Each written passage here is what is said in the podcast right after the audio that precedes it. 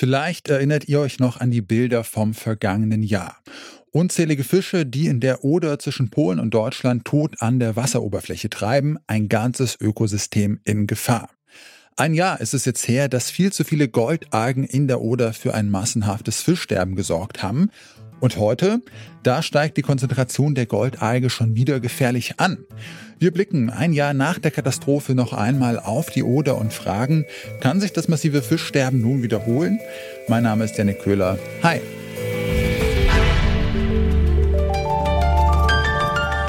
Zurück zum Thema.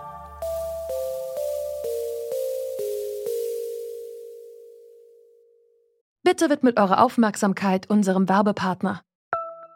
Die Suche nach geeigneten Mitarbeitenden kann viel Zeit in Anspruch nehmen, muss sie aber nicht unbedingt, denn man kann sich helfen lassen.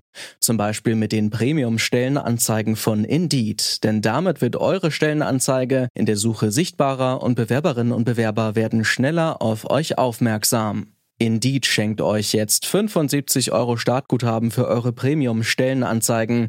Klickt dazu auf den Link in den Show Notes. Es gelten die AGB.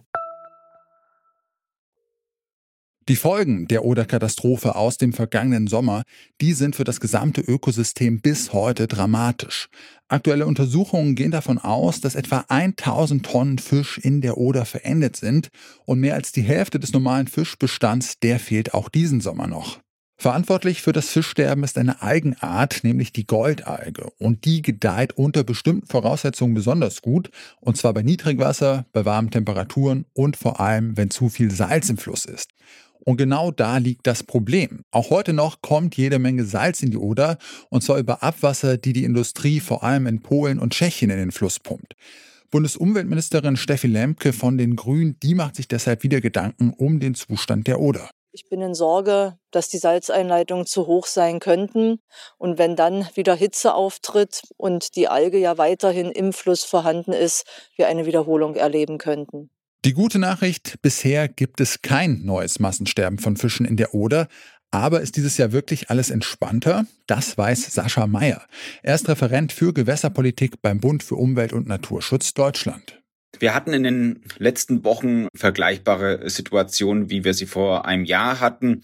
Das niedrige Wasser an der Oder war nicht ganz so extrem wie letztes Jahr, aber vergleichbar. Wir hatten auch bis Anfang Juli noch sehr, sehr hohe Temperaturen. Die Nährstoffeinträge, die vor allem aus den Kläranlagen und aus der Landwirtschaft kommen, sind nach wie vor hoch. Das ist auch ein Dauerproblem, was wir haben.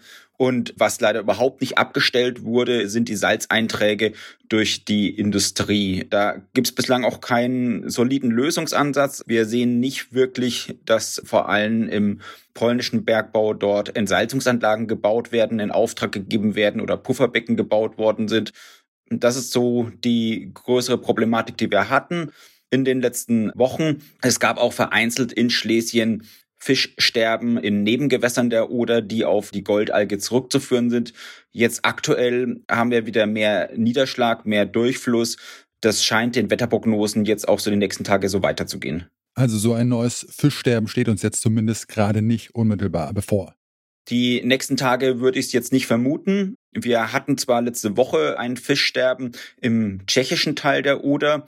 Das kann aber auch äh, in Zusammenhang gewesen sein mit Starkregen und dass dann dort Verschmutzungen von der Oberfläche oder aus den Haushalten in den Fluss gekommen sind und sich dadurch Bakterien gebildet haben, die den Fischen den Sauerstoff genommen haben. Das ist noch offen, aber die tschechische Regierung hat bislang eigentlich die industriellen Einleitungen ausgeschlossen. Das muss man noch genauer sehen. Ich kann aber nicht ausschließen, und so habe ich es auch immer aus der Forschung gehört, dass jetzt im Spätsommer vielleicht dann doch noch eine trockene Phase kommen könnte und wir erneut so ein Problem haben. Es kann aber auch durchaus eben auch nächstes Jahr passieren. Diese notwendigen Änderungen für die industrielle Bewirtschaftung, damit keine Einleitungen mehr in die Oder stattfinden, sind eigentlich enorm. Das braucht eine große Vorlaufzeit. Ja, die Oder fließt durch Tschechien und Polen entlang der deutsch-polnischen Grenze. Sie haben es ja auch schon angesprochen, dass vor allem Industrieanlagen in Polen für den schlechten Zustand der Oder verantwortlich sind, weil da zu viel salzhaltiges und warmes Abwasser in die Oder geleitet wird. Sie waren da jetzt auch recht pessimistisch. Hat sich denn da auf polnischer Seite irgendwas getan? Auch seitens der Regierung gibt es da jetzt äh, schärfere Regulierungen? Also auf internationaler Ebene gab es zumindest eine Überarbeitung des Warn- und Alarmplans. Das heißt, wenn eine Katastrophe passiert, dann sollten auch schneller die Nachbarstaaten informiert werden. Das hat ja letztes Jahr nicht wirklich gut funktioniert. Und was auf polnischer Seite jetzt auch stärker eingerichtet worden ist, sind Messstellen von offizieller Seite. Das heißt, äh, es würde dann auch leichter nachvollziehbar sein, wenn irgendwas auftritt, was ja eine Gefahrensituation hat, dass das schnell erkennbar ist. Das sind jetzt die wenigen positiven Dinge. Die großen, schwierigen Sachen, die wir sehen, sind, dass in Polen gerade ein Oder-Sondergesetz verabschiedet wird. Dort sind nur Teile der Wasserwirtschaft und der Bergbauindustrie beteiligt worden, aber zum Beispiel nicht die Gesellschaft, nicht die Umweltschutzverbände. Dieses Gesetz heißt im Namen nach Gesetz zur Vitalisierung der Oder. Das hat aber nicht wirklich viel mit Naturschutz zu tun, sondern es ist im Wesentlichen ein Infrastrukturprojekt für die Oder. Das heißt, die Oder soll schneller und zügiger ausgebaut werden, ohne mehr Beteiligung. Und zum Beispiel sind konkret zwei Staustufen geplant. Das sind alles Maßnahmen, die dafür sorgen, dass der Fluss nicht widerstandsfähiger wird, wenn wieder so eine Giftwelle durchkommt.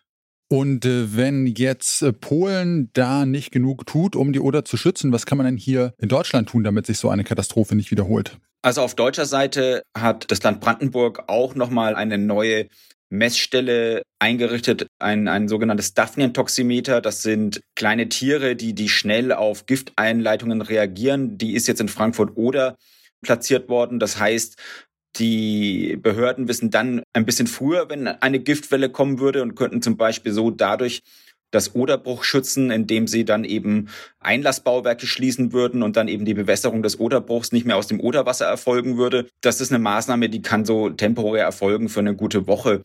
Das ist dann aber auch schon alles. Und dazu kann natürlich noch der Katastrophenschutz besser befähigt werden und in Alarmbereitschaft gesetzt werden. Also das ist jetzt auch alles durchgespielt.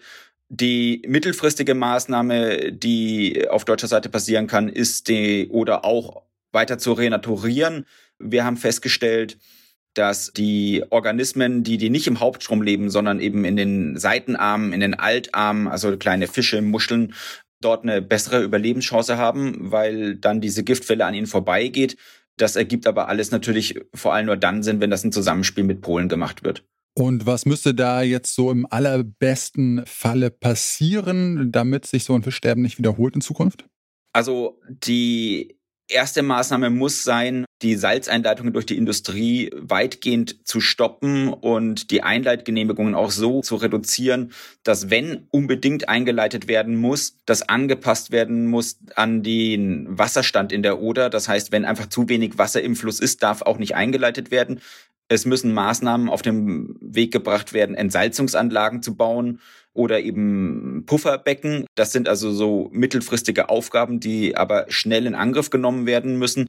Und die andere Maßnahme, die einhergehen muss, ist zu gucken, welche Potenziale der Renaturierung wir an der Oder haben, um den Fluss einfach widerstandsfähiger gegenüber Ökokatastrophen zu machen und eine Maßnahme, die dem vollkommen entgegensteht, ist der Oder-Ausbau, der auf polnischer Seite bereits läuft, aber auch vom Bundesverkehrsministerium in Deutschland auch weiter geplant wird. Da fordern wir natürlich umgehend ein Moratorium, damit der Fluss sich erstmal wieder erholen kann.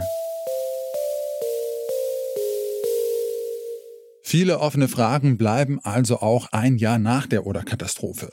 Salzgehalt und Goldalgen sorgen auch in diesem Sommer wieder für Probleme. Die Ursachen werden weiterhin nicht länderübergreifend in Tschechien, Polen und Deutschland bekämpft. Und vielleicht ist es nur der viele Regen, der eine neue Katastrophe in diesem Sommer verhindert hat. Wenn der aber ausbleibt, dann könnten in der Oder auch dieses Jahr wieder viele Fische verenden. Und das war's von uns für heute. Wenn euch zurück zum Thema gefällt, dann folgt uns doch einfach auf Spotify oder Apple Podcasts. Über eine gute Bewertung freuen wir uns natürlich auch. Die Redaktion dieser Folge hatten Johanna Mohr und Leonie Albrecht. Tim Schmutzler hat sie produziert, Chef vom Dienst war Lars Fein. Und ich bin Janik Köhler. Ich sag ciao und bis bald. Zurück zum Thema vom Podcast Radio Detektor FM.